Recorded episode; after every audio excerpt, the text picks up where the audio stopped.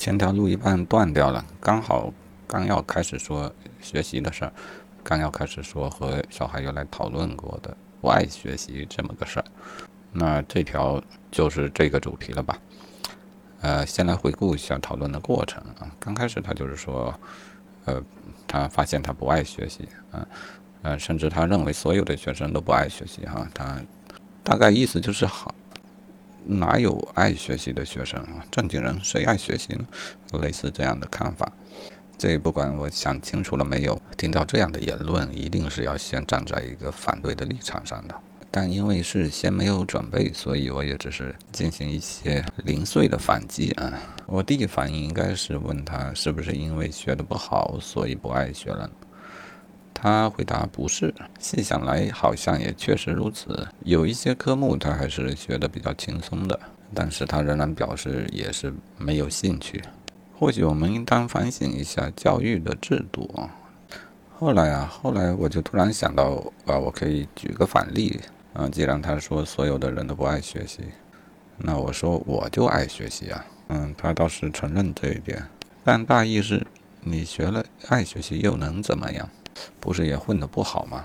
这就把争议的话题转移到了学习的意义啊，以及我混得好不好这两个很棘手的问题上。啊，这两个确实是困难的问题啊，尝试分别的分析一下吧。学习到底有没有意义？嗯，从小孩的层面来讲呢，既然他把学习的意义和混得好不好联系起来，那他对意义的理解应该就停留在这个层面上。呃，经过补充的询问呢，大致可以说他的观点就是，如果能多赚钱，那学习就有意义。嗯，这事儿怎么说呢？我真不认为，嗯，学习好和多赚钱有特别直接的关系。赚钱有许多种方式嘛，啊，一种是凭技术吃打工饭，这种呢或许和学习相关度高一些。没有专业的知识，当当然吃不了专业的饭。这点上学习有一些意义，但是呢，小孩同样会提出有许多其他的学科是将来可能用不上的，那就是没有意义。这也不好反驳。另外，我个人也觉得，嗯，按现在的趋势，至少这。这种理工科的技术范，嗯，制造业将来的岗位所占的比比例必然下降啊，将来可能是服务业消化大部分的就业。呃，比较可以肯定的是说，未来不需要那么多工程师。那或许你会说，服务业也有专业的呀，那将来或许需要更多的律师、会计师、搞金融的、有经济背景的人等等啊。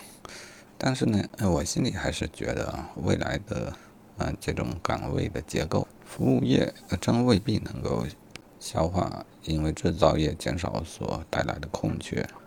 嗯，未来金融行业可能会发展成比实体行业更大的一个行业，但金融行业有个要命的地方，就是它解决不了多少就业，只有少数的人就可以掌管大量的财富，运营大量的财富啊，所以它。不太能解决就业的事情，啊，至于其他的服务业，它呃，比如比如律师、医生、老师这些岗位，它的人口占比基本是固定的，即每千人大概需要多少律师、多少医生、多少多少老师，这个是基本固定的。你可能上浮一点，但永远不可能持续的增长。那么剩下的大部分的服务业，它是否需要读书呢？啊，需要高等教育呢？什么是服务业啊？我们想象，我先想象一下我自身啊，到底需要哪一些服务？需要什么服务，取决于我有什么需求。能够想象的，当然如普普啊、京东啊这类的外卖员、外卖服务，然后出行的滴滴司机。至于服装，我不太可能请形象设计师或专门的裁缝。不是没有可能啊！每个人对着装都特别重视起来的话，这一块可能会有较大的增长。但是我实在看不出有多大的理由这一块会被特别的重视起来。那当然，对于女性呢，这一方面的服务需求是比较多的，美容啊、健身啊、美甲呀，啊，同样也包括购买衣服时候的这些主播直播，呃，都可以算是这个方面，就是衣食住行的衣嘛。